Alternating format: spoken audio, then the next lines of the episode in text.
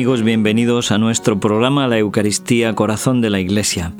Un día más está con ustedes el Padre Félix López desde los micrófonos de Radio HM, tratando de compartir con ustedes el don por excelencia, el don de la Eucaristía, este misterio de amor que Cristo ha confiado a su esposa la Iglesia para que renueve la vida cristiana, para que renueve la vida de cada uno de sus fieles, en la medida en que nosotros nos dejamos transformar y nos sumergimos en este misterio por el que participamos en la muerte y la resurrección de Cristo, nosotros mismos somos renovados.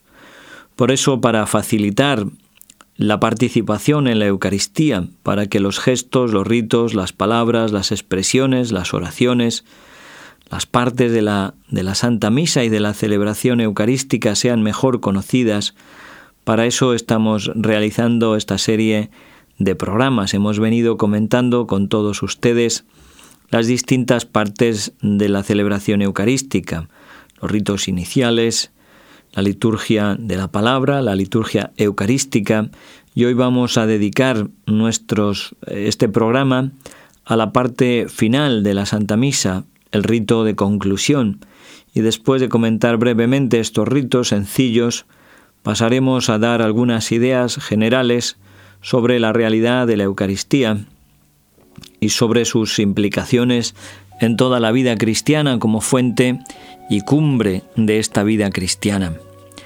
El rito de conclusión, como decimos, se compone de dos partes, el saludo y bendición, y finalmente la despedida y la misión. La inclusión es una, forma, es una forma poética, una figura poética que consiste en que al final de esa composición literaria se vuelve a retornar a las mismas ideas o a las mismas palabras del comienzo.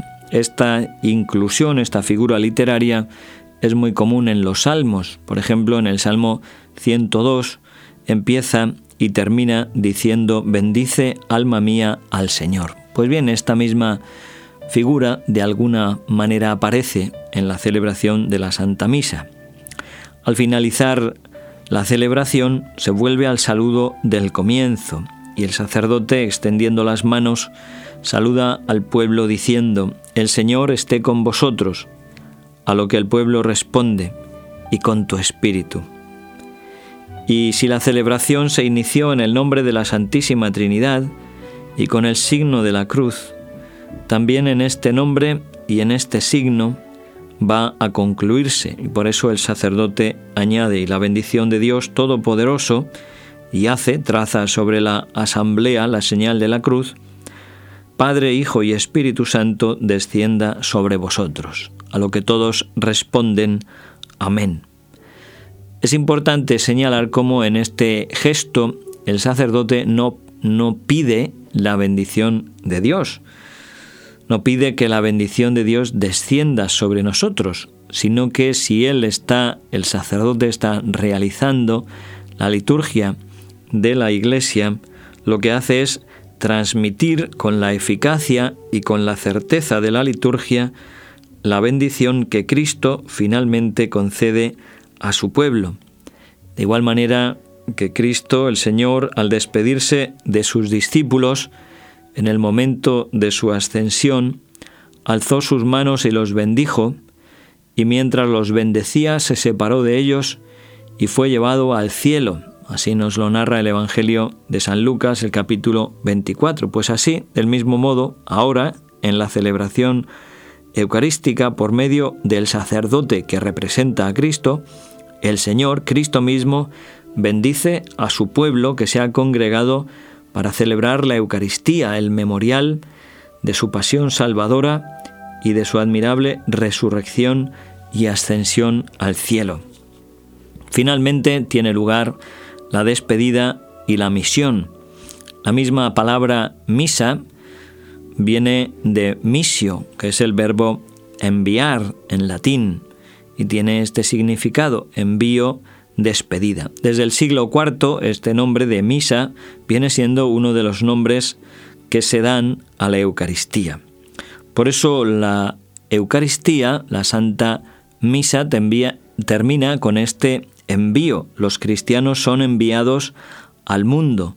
Y tampoco se trata aquí de una simple exhortación apenas significativa, sino que se, se trata de algo mucho más importante y eficaz, porque es Cristo mismo quien a través del sacerdote, que actúa una vez más en su nombre, envía a los discípulos, nosotros mismos, cada uno de nosotros cuando participamos en la Eucaristía, somos enviados por Cristo, quien antes de ascender a los cielos dijo a sus discípulos, Id por todo el mundo y predicad el Evangelio a toda criatura. Este envío se manifiesta o se actualiza ahora también con algunas otras fórmulas que lo ponen más de relieve. Por ejemplo, glorificad a Dios con vuestra vida, para que todos los cristianos tomen conciencia de que esa misa de alguna manera continúa en la vida diaria y que tienen que, todos los cristianos tenemos, con nuestras palabras y sobre todo con nuestras obras, de convertirnos en un anuncio vivo de la buena noticia. Finalmente el sacerdote despide al pueblo diciendo podéis ir en paz, demos gracias a Dios. El sacerdote besa el altar con lo reverencia, con una inclinación, y se despide y se retira hacia la sacristía. Y de esta manera concluye, termina la celebración eucarística. Dicho esto, como anunciábamos al comienzo, vamos a pasar ahora a comentar algunos aspectos generales de la celebración eucarística. Al comienzo de estos programas decíamos y señalábamos con la Iglesia como la misa es el centro de toda la vida cristiana. En esta vida cristiana, cada momento de gracia es un momento en el que el cristiano muere al hombre viejo, al hombre carnal, y comienza a vivir de acuerdo al modelo de Cristo, comienza a vivir según el hombre nuevo.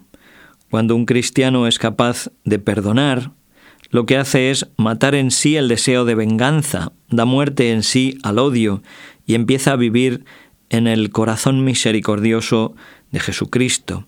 Si un cristiano da una limosna, pues muere al egoísmo y comienza a vivir en la caridad del Espíritu Santo.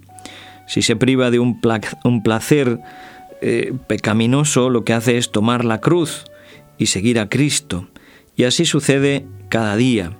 Por eso toda la vida cristiana es siempre una participación en el misterio pascual de Cristo, que muere y que resucita para salvarnos del pecado y darnos vida divina.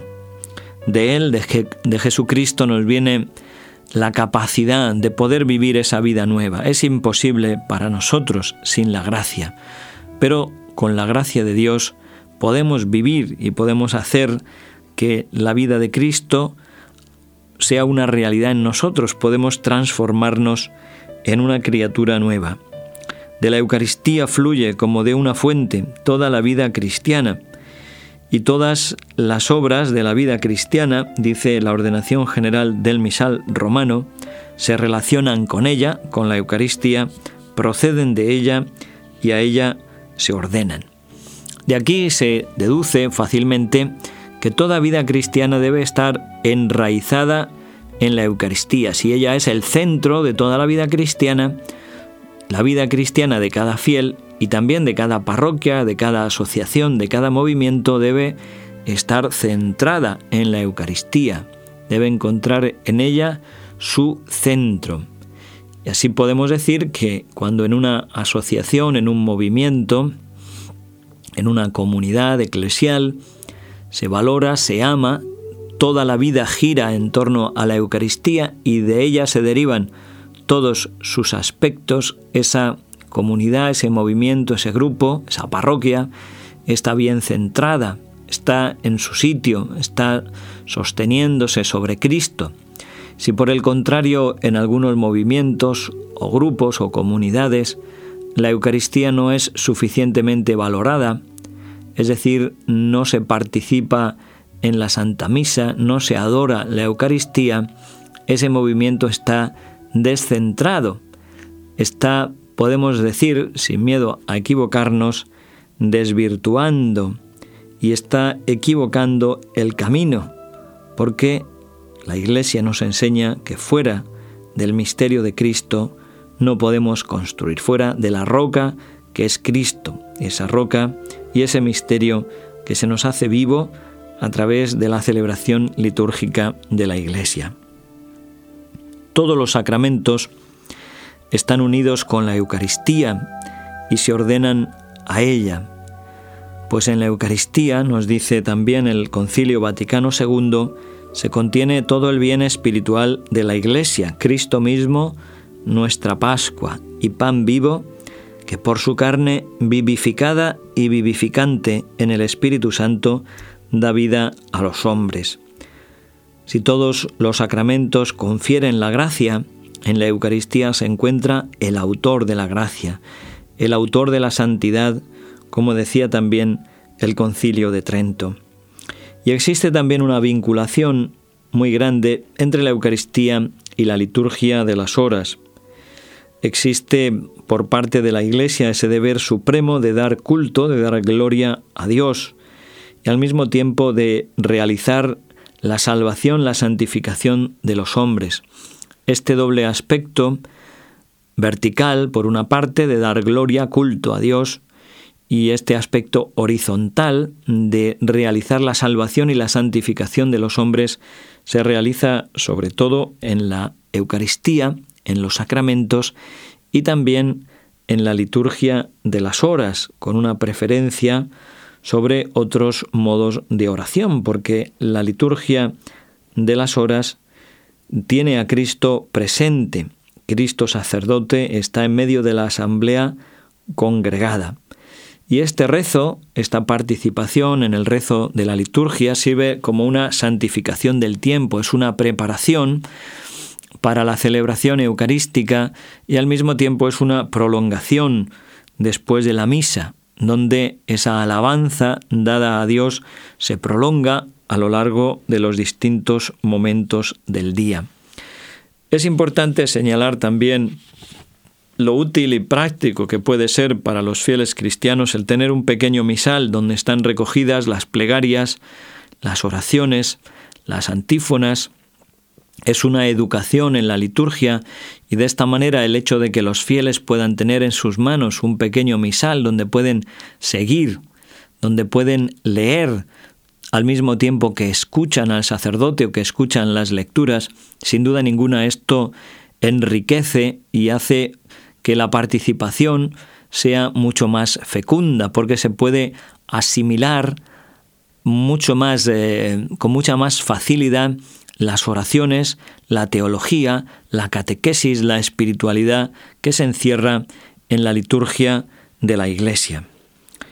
La Iglesia también nos ha enseñado, iluminada por el Espíritu Santo, a dar culto a la Eucaristía fuera de la misa. Jesús dijo que el Espíritu Santo nos llevaría a la verdad plena y la Iglesia, en el caminar de la historia, como digo, iluminada por el Espíritu Santo, ha ido descubriendo esta necesidad y esta eh, gracia, esta fuente de gracia que es la Eucaristía también fuera de la misa, porque mm, de las horas santas, de la exposición eucarística, de la veneración, de la adoración silenciosa, de las procesiones, se derivan numerosas gracias para la vida de la Iglesia y de todos los fieles. Y dice así el Catecismo de la Iglesia Católica sobre el culto de la Eucaristía. En la liturgia de la misa expresamos nuestra fe en la presencia real de Cristo bajo las especies del pan y del vino, entre otras maneras arrodillándonos o inclinándonos profundamente en señal de adoración al Señor.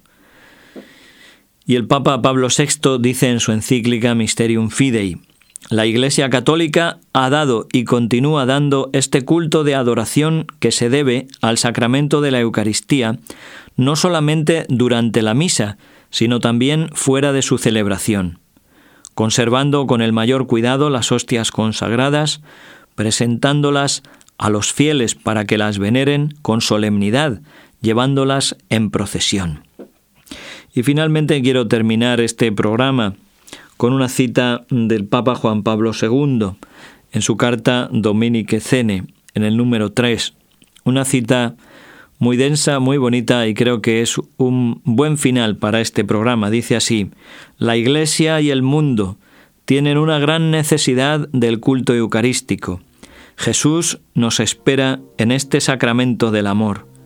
No escatimemos tiempo para ir a encontrarlo en la adoración, en la contemplación llena de fe y abierta a reparar las faltas graves y delitos del mundo. Que no cese nunca nuestra adoración. Pues con esta súplica y con esta exhortación de Juan Pablo II cerramos hoy nuestro programa. Les ha hablado el Padre Félix López en este programa La Eucaristía, Corazón de la Iglesia. Que Dios les bendiga a todos y hasta siempre.